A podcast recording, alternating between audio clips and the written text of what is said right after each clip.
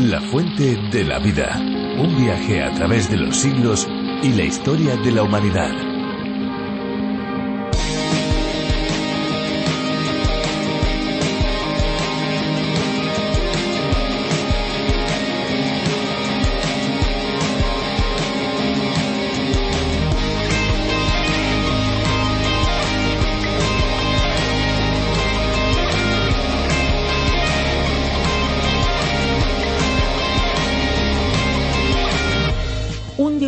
Es un agente de dilución de sustancias no solubles en agua.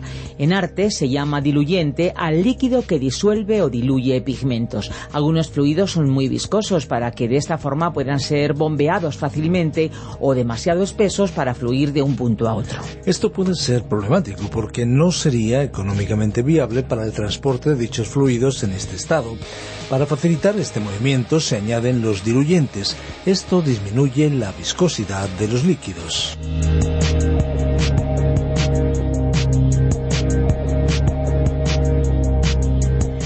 Hola amigos, ¿qué tal? ¿Cómo se encuentran? Les habla Esperanza Suárez. Aquí estamos de nuevo un día más para compartir con ustedes algunas curiosidades, algo de música y palabras que pretenden llegar más allá de una simple escucha, más allá del oído. Nuestro deseo es que la palabra de Dios pueda penetrar en lo más profundo del corazón de cada uno de nuestros oyentes. Así pues, comenzamos con una palabra de agradecimiento. Pues sí, amigos, gracias de verdad, muchas gracias por subir con nosotros una vez más a este tren radiofónico que nos llevará por un corto viaje con una duración de 30 minutos por las páginas del fascinante libro de los libros, el libro por excelencia, la Biblia. Les habla, les saluda Fernando Díaz Sarmiento. Esto es La Fuente de la Vida. La Fuente de la Vida es una adaptación para España del programa A través de la Biblia, ideado por el doctor John Berno Magui, que desde 1967 comenzó a transmitir a través de las ondas el mensaje de la Biblia de manera sistemática, desde Génesis hasta Apocalipsis. Dos años más tarde, durante una visita a la emisora de Radio Transmundial, Magui se dio cuenta por primera vez del increíble poder que la radio podía aportar para enseñar la Biblia al mundo entero. Y así fue como el 2 de julio de 1973 comenzó el primer programa en español con la voz de Samuel Montoya. Desde entonces la repercusión de este programa no tiene límites. De hecho, en la actualidad el espacio a través de la Biblia en sus diferentes versiones se emite diariamente en más de 650 emisoras de AM, FM y onda corta en América Latina. Nos vamos ya a escuchar la canción que hemos elegido para todos ustedes. Nosotros, Esperanza, si te parece, volvemos después. Claro que sí, de aquí no nos movemos.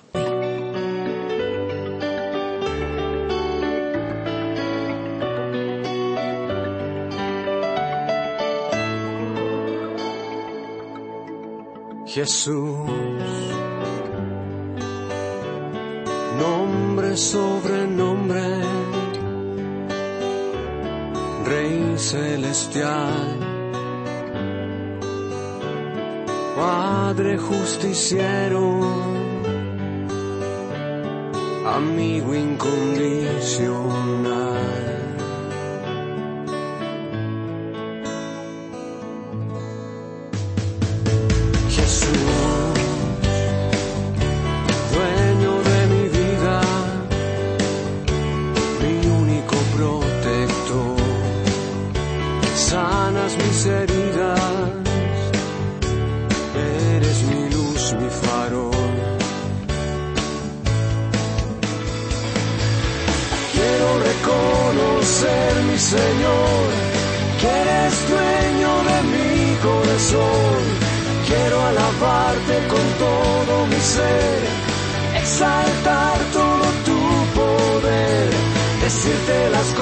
De mi corazón, confiarte en mi vida, mi buen pastor, que tu voluntad se transforme en mi ley. Toma mi vida, grandioso Rey.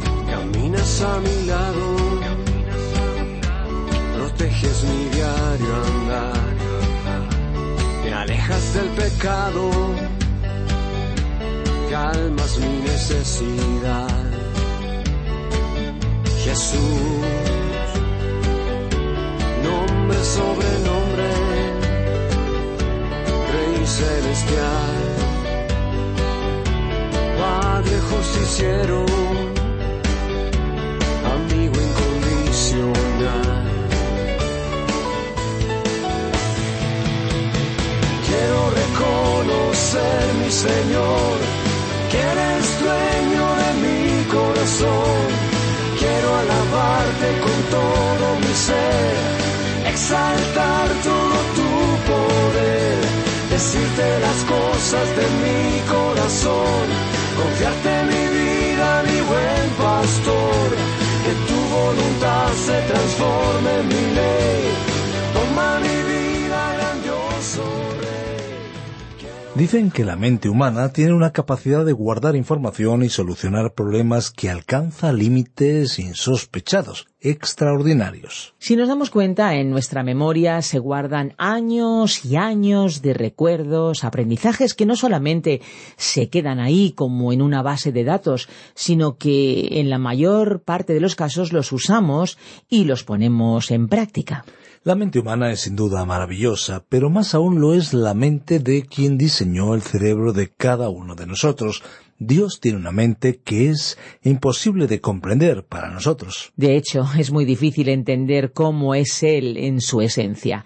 Nos vamos a ir al libro de Judas, donde vamos a seguir aprendiendo sobre las revelaciones de este Dios tan grande. Recuerden nuestro número de WhatsApp 601 20 32 65. La fuente de la vida. Judas, versículos 8 y 9. Continuamos hoy, amigo oyente, nuestro recorrido por la breve epístola del apóstol Judas. Avanzaremos en nuestro estudio a partir del versículo 8. Por lo general, mencionamos el capítulo correspondiente de nuestro texto bíblico, pero esta carta consta de un solo capítulo. Así es que se puede decir capítulo 1, versículo 8, o sencillamente el versículo 8. A modo de introducción, diremos que terminábamos nuestro programa anterior comentando el versículo siete, destacando que este fue el tercer ejemplo que Judas nos dejó sobre la apostasía en el pasado. Él había mencionado al pueblo de Israel en su incredulidad, a los ángeles que no mantuvieron su estado original y se corrompieron, y finalmente a los pueblos de Sodoma y Gomorra y de las ciudades que estaban a su alrededor. Estas ciudades fueron castigadas de tal manera que probablemente están sepultadas en el fondo del mar muerto. Existe la creencia de que han sido localizadas en ese lugar. No sabemos si en realidad las han localizado o no, y no estamos seguros de que esto sea de mucha importancia para nosotros. Lo que nos interesa saber es que Dios destruyó a estas ciudades porque sus habitantes profanaron la dignidad de sus propios cuerpos o indujeron a la gente a entregarse a las formas más extremas de inmoralidad. Es interesante ver cómo el lenguaje y los criterios de evaluación de la gente han cambiado con respecto al vocabulario de la Biblia, que prevaleció por un extenso periodo de tiempo. Al adulterio y a las aberraciones morales se las considera como el amor libre. A la persona que suele embriagarse se la considera como un alcohólico respetado. A los que comienzan a probar las drogas y acaban siendo controlados por ellas, se las considera como personas que ejercen su libertad en optar por nuevas formas de placer. Por otra parte, algunos consideran al asesino como una persona temporalmente enajenada. Así que Satanás, el enemigo de Dios, de su palabra, está haciendo una buena labor adoctrinando al mundo con un nuevo vocabulario. A pesar de ello, el pecado no ha cambiado de significado ante la mirada de Dios. Y el hecho de que en el pasado Dios haya castigado a las personas y sociedades por estos pecados de sensualidad debería constituir una seria advertencia para nuestra generación. En el pasado, Dios ha juzgado este pecado y en nuestro tiempo también castigará a cualquier civilización que se aleje demasiado en esa dirección. Y por nuestra parte, nos preguntamos si nuestras sociedades no han emprendido ya ese camino que parece no tener retorno. Nuevamente, el apóstol mencionó el grave peligro que estaba enfrentando la Iglesia del primer siglo, los maestros apóstatas. En el versículo cuatro, Judas ya escribió sobre esa amenaza, así como también otros apóstoles habían mostrado su preocupación en sus escritos. Estos maestros apóstatas eran personas falsas, hipócritas, aprovechados y llenos de arrogancia. No era Dios quien dirigía o gobernaba sus vidas. Estos falsos maestros habían convertido la gracia de Dios en un libertinaje contrario a todas las leyes y mandamientos de Dios. El daño a la fe era grande. Estos maestros apóstatas negaban la divinidad del Señor Jesucristo, es decir, negaban su origen, su procedencia, negaban quién era Él, y como consecuencia también negaban su obra de salvación, de gracia, de perdón y de esperanza de la vida eterna. Y ahora en el versículo ocho Judas mencionó otra característica que ayudaba a los creyentes a identificar a estas personas dañinas y malévolas que se hacían llamar maestros. Leamos el versículo ocho que encabeza un párrafo titulado Los maestros apóstatas identificados. No obstante, de la misma manera también estos soñadores contaminan su cuerpo, rechazan la autoridad y blasfeman de las potestades superiores. Judas en su deseo de dejar muy clara su advertencia, señaló en este versículo cuatro características que identificaban a estos falsos y traicioneros maestros. Como él ya había indicado en el versículo cuatro, estos hombres se habían introducido en la Iglesia sin llamar la atención, con engaño, y encubriendo sus verdaderas creencias. Pretendían ser lo que en realidad no eran. En primer lugar, el apóstol los describió como soñadores. Estos críticos vivían o viven en un mundo irreal, en un mundo inexistente. Ellos objetaban muchas de las declaraciones bíblicas y tenían algunos puntos de vista románticos. También observamos situaciones parecidas en nuestros días al escuchar a algunos críticos. Sobre el papel, u oyéndoles hablar, lo que dicen suena bien, porque a algunos les gusta oír que uno mismo pueda resolver todos sus problemas teniendo una mente positiva, aunque hay que reconocer que una mente negativa ejerce una gran influencia. Frente a estas opciones tenemos que ser realistas y mantener un equilibrio acorde con la situación en que se encuentra el mundo en el cual vivimos. Algunos enarbolan la bandera de la paz, con el argumento de que la guerra no arregla ningún asunto.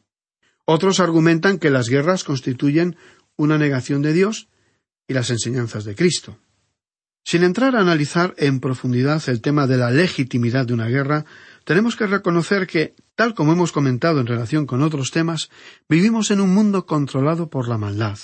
Y una de las consecuencias de esta situación es que vivimos en un mundo violento, impulsado por la codicia, en el cual abunda la corrupción, la agresividad y el ansia de luchar por obtener el mayor poder e influencia posibles. Esta realidad no puede ser ignorada y cabe destacar que las personas son cada vez más conscientes de este estado o condición que se expresa a nivel de las relaciones más elementales de la sociedad, como son las relaciones familiares, los problemas de convivencia ciudadana, las relaciones entre las fuerzas políticas de políticas internas de una nación y en el ámbito internacional. Y oímos hablar de guerras comerciales, del estado de guerra psicológica, de guerras militares, y aun está reciente en la memoria histórica el estado de guerra fría entre el bloque occidental y el bloque oriental. En estos casos hay una nación o grupo de naciones que toman la iniciativa en un tipo de guerra y otras naciones que se ven obligadas a defenderse en un mundo en que prácticamente todos los países acumulan la mayor cantidad de armamento posible. Pues bien, estas personas o maestros que parecían vivir en un estado de ensoñación o romanticismo permanente, se habían introducido en la Iglesia para manipularla. Tenemos que recordar que cuando en el Evangelio de Lucas capítulo once versículo veintiuno el Señor Jesucristo dijo que en aquellos tiempos si el hombre fuerte y bien armado cuidaba su hacienda, sus bienes estaban seguros. O sea que él estaba admitiendo la legitimidad de los medios que aquel hacendado usaba estrictamente para defenderse de ataques exteriores. De la misma manera, cuando envió a los discípulos, les instruyó que llevaran algo de dinero para su manutención, una bolsa y una espada, posiblemente pensando en los peligros con los que se enfrentarían en la soledad de sus viajes y la vulnerabilidad ante los ataques de delincuentes, aunque en realidad fueron enviados a proclamar un mensaje de paz. es que estamos viviendo en un mundo malo, en el cual Dios permite por un tiempo el predominio del mal, y en el que las relaciones de las personas, los grupos sociales y las naciones no están reguladas por la voluntad de Dios. Y hemos hecho estas aclaraciones porque tanto los críticos o falsos maestros del pasado como los del presente, cuando se alejan de la palabra de Dios, se dejan llevar por extremos tales como la agresividad o por un simulado pacifismo. Segundo, ahora el segundo punto de la identificación de los apóstoles fue que, como dice este versículo ocho, ellos contaminaban su cuerpo, es decir, que practicaban una inmoralidad baja y anormal, el mismo pecado que se practicaba en las ciudades de Sodoma y Gomorra y referido en el versículo anterior como vicios contra la naturaleza, como sucedió en las ciudades de Sodoma y Gomorra, castigadas por Dios. Los ángeles que se alejaron de Dios como vimos anteriormente, constituyen una advertencia porque están reservados para un juicio futuro. Incluso Dios no permitió que su propio pueblo, a quien liberó de la esclavitud de Egipto, entrara en la tierra prometida a causa de su incredulidad. Todos estos ejemplos históricos son un ejemplo para nosotros, y tenemos que reconocer que Dios castigará todas las formas de inmoralidad. Y no hablamos de una nueva moralidad ni de una nueva inmoralidad. En la inmoralidad que se practica en nuestros días realmente no hay nada nuevo, si la comparamos con la que imperaba en Sodoma y Gomorra, y retrocediendo aún más lejos en la historia con la que se practicó en los tiempos del patriarca Noé.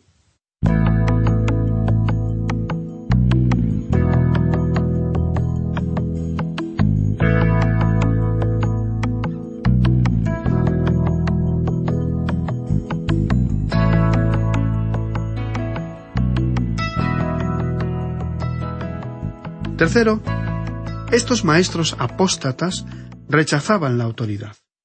Estas son las personas reacias a cumplir la ley, porque quieren actuar individualmente o en una sociedad como a ellos les plazca. Las consecuencias son claramente visibles en el incumplimiento a las leyes que va resquebrajando a la sociedad y a la convivencia pacífica. Cuando un ser humano no se comporta de acuerdo con esas leyes libremente redactadas por los representantes elegidos por una sociedad civilizada, actúa como un salvaje, con la complicidad de otros salvajes. Y así vemos cómo grupos humanos tan entrañablemente como la familia, base fundamental de cualquier sociedad, tiende a disgregarse al adoptar sus miembros decisiones individuales egoístas, que muchas veces conducen a notables fracasos que producen situaciones irreversibles o difícilmente remediables. Cuarto, esa cuarta característica incluida en el versículo ocho es que blasfeman de las potestades superiores. O sea, que faltan al respeto a aquellos que son dignos de respeto. Protestan contra ciertas leyes y contra los que ejercen la autoridad. Poco a poco van perdiendo ese respeto y cuestionando todo. Y llegan a hacer responsables a las diversas autoridades de todo lo negativo que tenga lugar en un país o ciudad, indiferentemente que tales autoridades sean o no responsables de ello. Debemos decir que algunos de estos cargos puede que no sean dignos de respeto a nivel personal, pero el cargo que ocupan demanda respeto. Y Judas iba a presentarnos un ejemplo de esto. Repasemos brevemente las características generales que hemos enumerado sobre los apóstatas.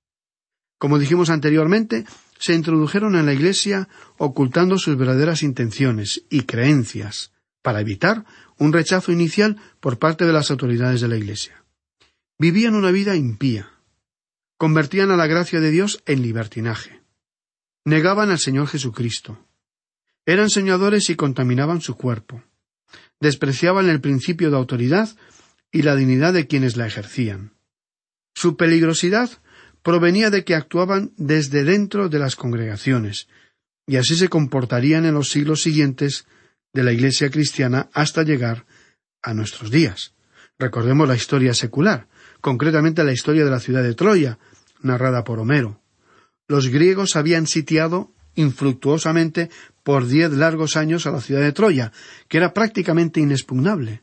Por ello los griegos no pudieron conquistarla. Entonces Ulises concibió la idea de construir un gigantesco caballo de madera y colocar en su interior valerosos soldados griegos. El caballo fue dejado ante la puerta de los muros de Troya, y los griegos aparentaron embarcarse en sus naves y abandonar el lugar. Intrigados por la curiosidad y convencidos de que los griegos alejaban dando por terminada la guerra, los troyanos salieron por la puerta e introdujeron el caballo en la ciudad a pesar de los consejos de Laoconte, sacerdote del dios Neptuno. El citado caballo constituía una verdadera novedad y una obra digna de ser conservada. Pero por la noche los soldados abandonaron su escondite en el interior del caballo y abrieron las puertas de la ciudad. Mientras tanto, protegido por la oscuridad, el ejército griego regresó con su flota y penetrando en la ciudad la arrasó por completo, matando a casi todos sus habitantes. Así que lo que todo un aguerrido ejército no pudo lograr durante diez años de asedio, unos cuantos soldados lograron conseguirlo desde dentro. Y de esta manera se introdujeron en la Iglesia los maestros falsos, los críticos de las enseñanzas de los apóstoles. En realidad, la Iglesia nunca ha sido perjudicada desde fuera. La persecución exterior, la de las autoridades de aquella época, hizo que creciera muy rápidamente. Pero hoy estamos contemplando la destrucción de la Iglesia desde dentro, como una tarea originada en su mismo interior. El mismo Señor Jesucristo fue traicionado por alguien que formaba parte de su grupo. No fue alguien de afuera, sino uno de los suyos el que le traicionó para entregarle prisionero. Su nación le traicionó y le entregó a los romanos. Y los romanos le llevaron a la cruz. Así que podemos decir que algunas iglesias en la actualidad están siendo traicionadas por quienes se han introducido sigilosamente en su interior. Podríamos decir que son como termitas espirituales. Ahora escuchemos lo que se nos dice en el versículo nueve de esta epístola universal de Judas. Pero cuando el arcángel Miguel luchaba con el diablo, disputándole el cuerpo de Moisés, no se atrevió a proferir juicio de maldición contra él, sino que dijo El Señor te reprenda. Para nosotros, amigo oyente, este es uno de los versículos más peculiares de las Sagradas Escrituras. No vamos a entrar en detalle en lo que se dice aquí, pero cuando lleguemos al libro de Apocalipsis, Vamos a analizar esto un poco más minuciosamente en cuanto a la creación de Satanás, el cosmos de Satanás, el conflicto con Satanás y la conclusión de su carrera. Satanás fue una criatura caída, un enemigo declarado de Dios y, sin embargo, el arcángel Miguel, que estaba disputándole el cuerpo de Moisés, no le expresó ninguna sentencia que impugnara la dignidad de Satanás. O sea que respetó su posición. Satanás era una criatura de Dios, y aparentemente la criatura más elevada que Dios haya creado, y después se puso en evidencia que había mal o malicia en él. El pecado en el cual cayó consistió en poner su voluntad contra la voluntad de Dios. En realidad creyó que él podía destronar a Dios y apartar de él el control de una parte de su universo. En lo que a este mundo concierne, Dios le ha permitido continuar actuando en su rebelión y tiene un elevado propósito en ello. Pero esta criatura aún cree que será capaz de controlar una parte de este universo creado por Dios y de reinar sobre él porque él verdaderamente quiere poseer esta tierra. Y continúa diciendo este versículo nueve hablando del arcángel Miguel. No se atrevió a proferir juicio de maldición contra él, sino que dijo El Señor te reprenda. O sea que Miguel no maldijo a Satanás ni expresó otras descalificaciones. Muchas personas habrían estado dispuestas a hacerlo, pero Miguel no lo hizo. Siendo un arcángel, todo lo que hizo fue decirle El Señor te reprenda. Probablemente Satanás no quería que Moisés fuera sepultado allí, porque Moisés iba a ser levantado para entrar a la tierra prometida. Recordemos que en el relato de los Evangelios él aparecía en el monte de la transfiguración junto con Elías y el Señor. Por tal motivo se produjo una lucha, pero el arcángel no pronunció un juicio de condenación, aunque podía haberlo hecho. Como dijimos anteriormente, actuó de esa manera respetando la posición de Satanás, creado como una criatura superior. Y usted y yo, amigo oyente, necesitamos aprender esta lección con respecto a nuestro Dios. Hay muchos creyentes que no han aprendido a tratar a Dios con la reverencia que Él se merece. Usted y yo somos sus criaturas, las criaturas de Dios. Él es el Creador. ¿Qué derecho tiene usted y qué derecho tengo yo de cuestionar cualquier cosa que él haga? Ahora, no quiero que me entienda mal, amigo oyente. Si usted piensa que yo, con una actitud supuestamente piadosa, acepto todo lo que sucede en mi vida, pues eh, le diré que está equivocado. Hay momentos en que quiero hablar, quiero responderle para manifestarle mi disgusto, especialmente cuando él permite que una experiencia desagradable suceda en mi vida y yo quiero preguntarle ¿por qué? ¿Por qué me sucedió esto o aquello precisamente a mí? Quizás usted también haga lo mismo, reaccionando de la misma manera. Pero debemos reconocer que Dios es el Creador. Y Él también es nuestro Redentor. Él también es aquel que nos ama. Nuestro Dios es un Dios santo, altísimo, y es un Dios justo y recto y nunca se equivoca. Él nunca hace nada malo. Todo lo que Él hace es correcto. Por lo tanto, usted y yo podemos confiar en Él. Ahora, ¿hacemos esto? ¿Respetamos su autoridad? ¿Respetamos su persona? ¿Y qué en cuanto al Señor Jesucristo? Él nos va a preguntar en un día futuro, cuando lleguemos a su presencia, ¿por qué me llamáis Señor, Señor, y no hacéis lo que yo os digo? Al observar hoy a la humanidad en general, vemos que de la mayoría de las personas podría decirse lo que dijo el profeta Isaías. Cada cual se apartó por su camino. La realidad es que cada uno tiende a hacer las cosas según lo que es correcto y apropiado ante sus propios ojos. Y esta es como una figura panorámica del mundo en que vivimos. ¿Qué diremos en cuanto a usted, amigo oyente? ¿Qué diremos en cuanto a mí? Qué gran lección la que podemos aprender en este pasaje que tiene por protagonista al arcángel Miguel. Bien, vamos a detenernos aquí por hoy y continuaremos con este único capítulo de la epístola de Judas en nuestro próximo programa. Contamos desde ya con su fiel participación en este estudio. Mientras tanto, le sugerimos, como es nuestra costumbre, que lea el resto de esta epístola del apóstol Judas para estar al tanto de lo que estudiaremos en nuestro próximo programa.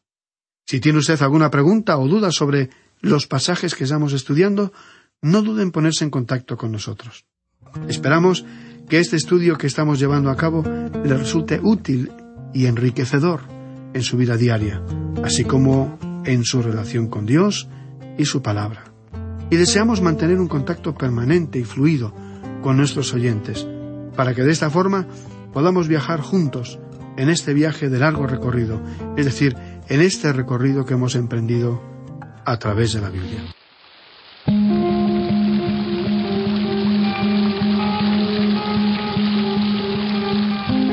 Interesantísimo el programa de hoy, ¿no creen? Sencillo pero profundo. Sin duda ha sido un tiempo muy bien invertido, un tiempo que agradecemos que lo hayan pasado junto a nosotros y por supuesto damos gracias de todo corazón a aquellos que nos ayudan para que este programa llegue hasta donde usted se encuentra. Si alguno quiere volver a escuchar este espacio o tal vez programas anteriores, lo pueden hacer en nuestra web, lafuentedelavida.com o bien en la aplicación La Fuente de la Vida que también se puede encontrar con el nombre de A través de la Biblia. Nuestras vías de comunicación más inmediatas son el teléfono 91 422 0524, recuerden 91 422 0524 y el WhatsApp, el 601 203 265. Recibimos sus mensajes de texto y de voz. Y si desean enviarnos un correo electrónico lo pueden hacer a la dirección info arroba radioencuentro.net y también info arroba lafuentedelavida.com. Si les ha gustado, si les ha interesado el espacio de hoy, estamos seguros que volverán en el próximo. Pero si no les hubiera gustado, nuestra sugerencia es que vuelvan en el próximo, porque en cualquier momento vamos a sorprenderles. Así que para aquellos que son asiduos, les recordamos que este es un medio para poder llegar a sus amigos y familiares con el mensaje de la Biblia. Aproveche esta herramienta, comparta en sus redes sociales. Recuerden, la fuente de la vida es una fuente de agua viva que nunca se agota. Beba de ella.